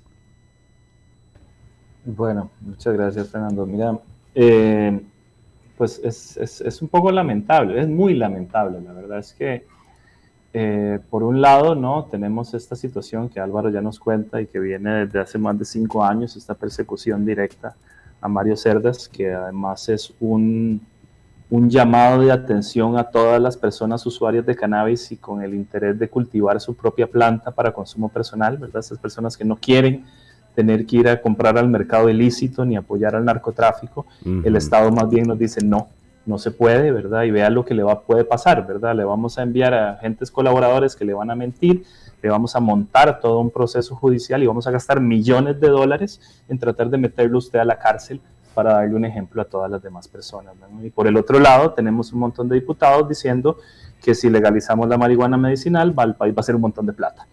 ¿verdad? Entonces sí es, es, es, es lamentable y la verdad es que es un poco triste porque entendemos la necesidad de regular los mercados, entendemos la necesidad de eliminar esos procesos de criminalización y de represión continua, ¿no? De, de que tenemos instituciones públicas que se dedican a eso. ¿no? No es casualidad que el ministro de Seguridad sea de los que se oponga a la regulación del cannabis medicinal. La, la, prohibición es lo que le justifica mucho de su trabajo, ¿no? ni qué decir fiscalías de narcotráfico, eh, eh, juzgados de narcotráfico, una comisión de seguridad y narcotráfico en la Asamblea Legislativa. Entonces, eh, sin duda el camino es regular. Eh, hay otras cosas que se pueden hacer paralelas, ¿verdad? Que puede ser descriminalizar. Procesos de, de regule, por ejemplo, cuántas plantas puedo tener en la casa y cuánto puedo portar para que la policía no me detenga y evitar que estas cosas se sigan dando, ¿no? Pero va por otro lado, va más bien por el lado de hagamos una industria transnacional para regalarle esto a las transnacionales, que, bueno, somos un país bananero y piñero, ¿no? No hay duda de que, de que tiene que, de que va por ahí y que del interés es ese. De hecho, la lucha de incluir tan siquiera el tema del cultivo para consumo personal ha sido enorme, ¿verdad? Y hemos tenido problemas con diputados porque nos dicen, no, si eso va, entonces el proyecto no lo aprueba, entonces no, mejor quitemos eso, ¿verdad? Entonces uno llega a un punto donde dice, está bien, quítelo, pero por lo menos que haya un acceso para personas con padecimientos, que realmente lo que buscamos es mejorar su salud.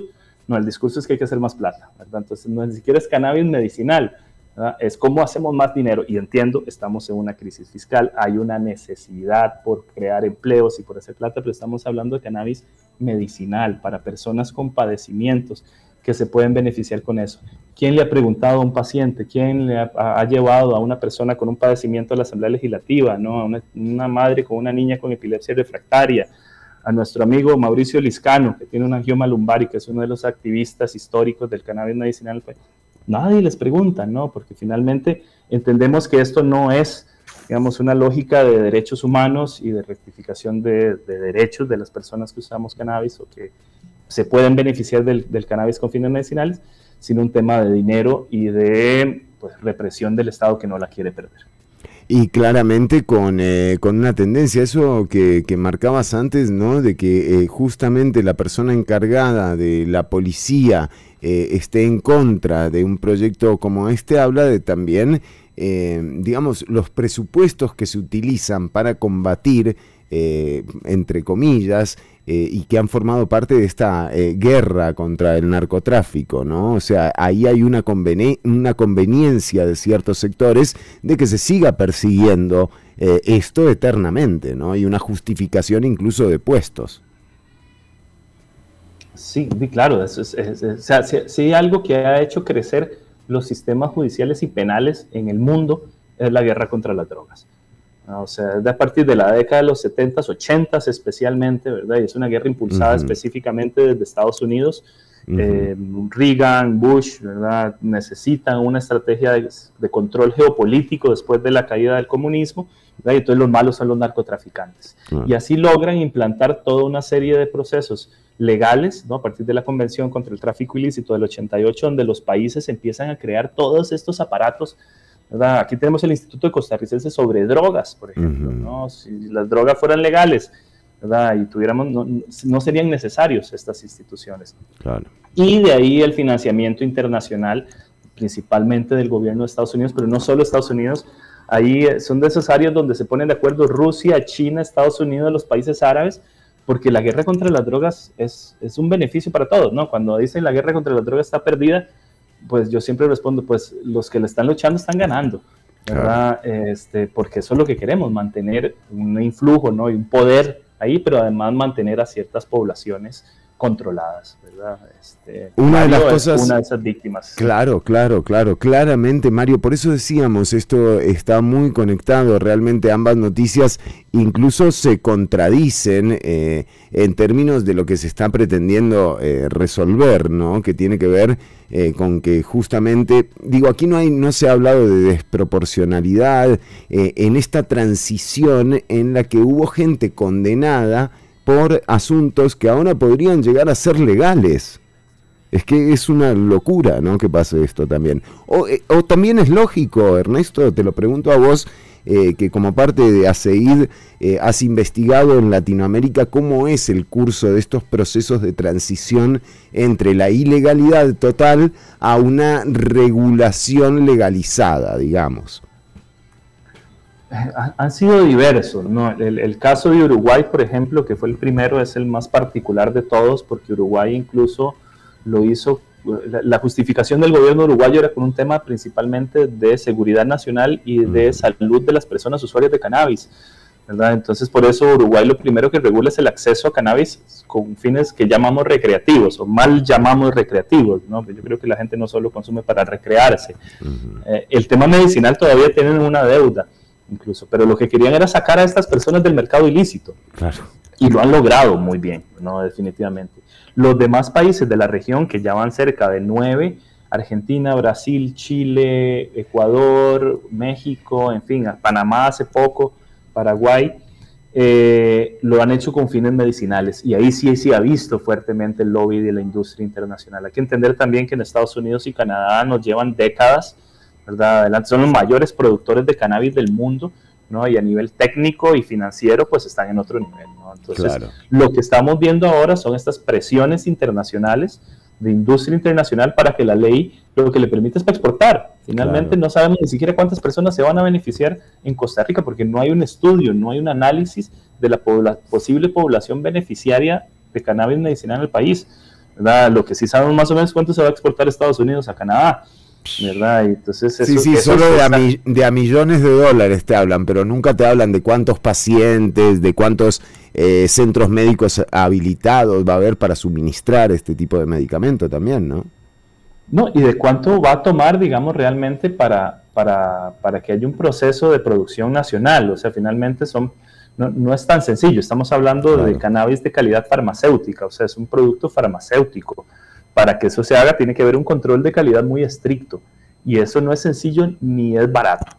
¿Verdad? Eh, y en la experiencia de Colombia, que es de los que van más avanzados en la región, ¿verdad? Lo que ha demostrado es que esa, esa intención, esa buena intención de que pequeños y medianos empresarios se metan al mercado, no es real.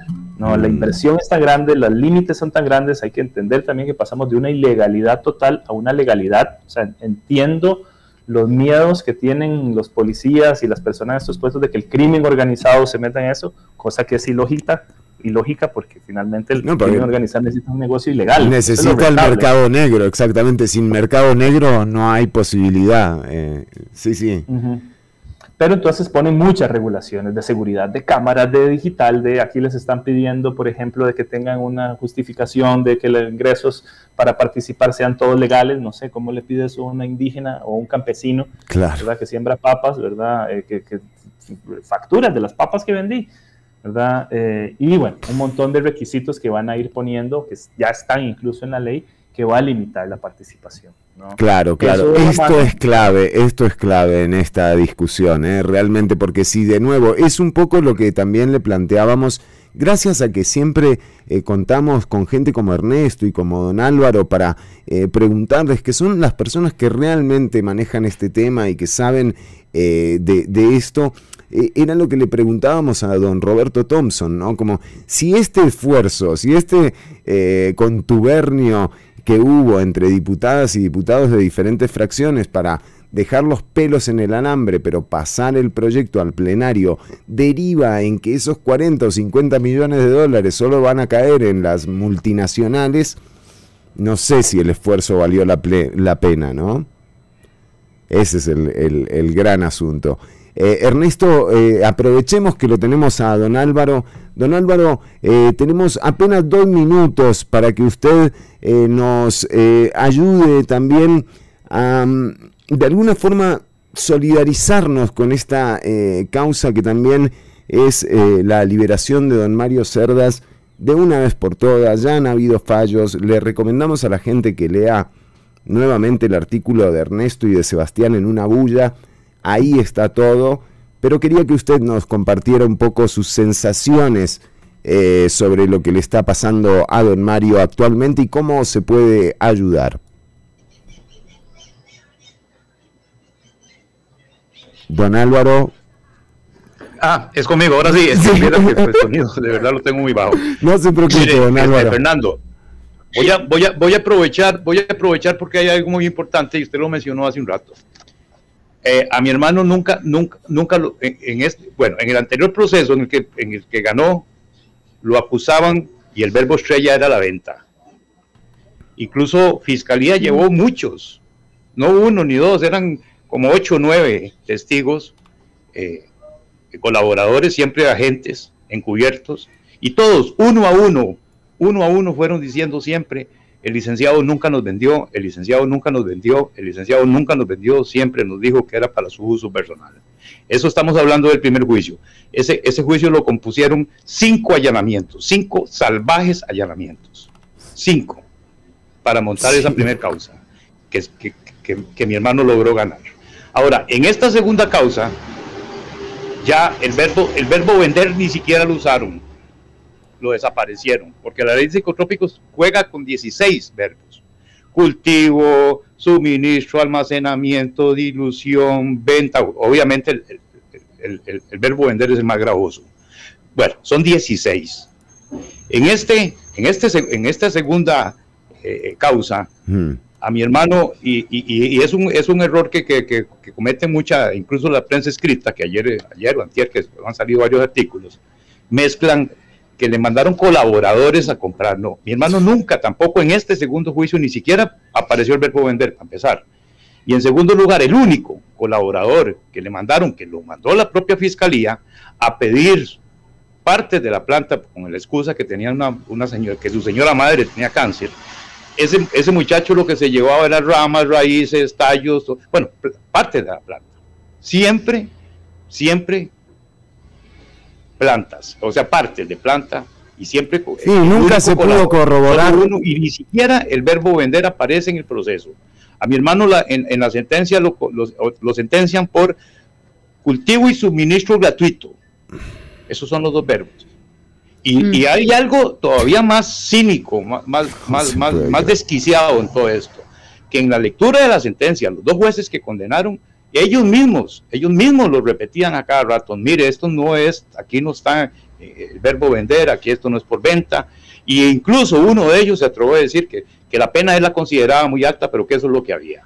Eso es lo que tenemos. Es terrible, es, es, Esto- es esto que le estoy contando, estoy hablando del último, del- y en este último, incluso allanan, allanan no solo la propiedad de mi hermano, sino que también mi casa, que no tenía absolutamente nada que ver con, con el proceso, pero bueno, y si hubieran tenido que allanar no sé cuántas propiedades más, me imagino que lo hubieran hecho.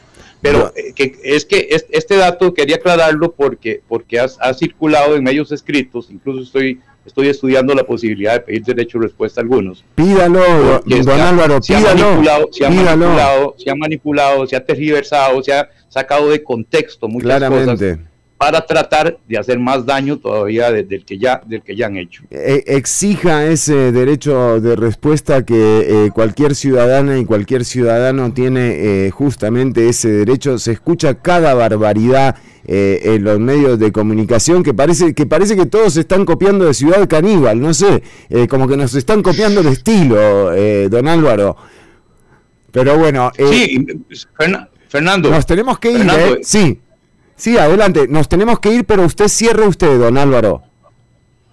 Sí, sí, es que imagínese usted que hasta los tiempos manejan, es, es- es impresionante.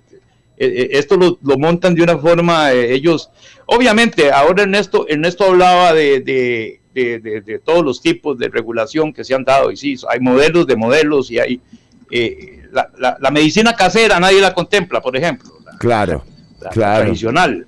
claro. Vapora- va- va- vaporizar, prepararse test. Eh, Para eso no se necesita mucho, Ernesto. Para Claro. eso no se necesita mucho conocimiento, no se necesita mucha tecnología. una planta- No se necesita mucho nada. Yo hago cremas, yo hago aceites. Claro. Yo mis aceites, los que yo consumo, yo los hago. Claro. Yo las cremas para el dolor que, que yo utilizo, yo las hago. Yo, yo, nosotros cocinábamos en vida de mi señora madre en los últimos años con aceites de coco, con aceites de oliva, eh, con canábicos. De- deliciosa la comida, buenísima. Eh, Claro. O sea, no hay, no, no, no hay tampoco. Lo que pasa es que todos sabemos, hay, nos hay tenemos- intereses comerciales, Claro. hay intereses farmacéuticos, hay intereses económicos muy grandes. Don, A- don Sí, señor. Álvaro, nos tenemos que ir porque eh, le estamos robando ya aire a la radio, pero le agradezco como siempre, don Álvaro, el tiempo que le dedica a la audiencia, el tiempo que también le dedica eh, a su Todo lo, hermano. contra- todo lo contrario, muchas gracias a ustedes. Y a Ernesto Cortés, así como a don Roberto Thompson, Mariela Herrera y Ortuño, un placer haber compartido con este lujo de panel de hoy. ¿eh? Nos despedimos, chau chau, cuidarse, pasarlo bien y quedarse en sintonía de eh, Amplify Radio.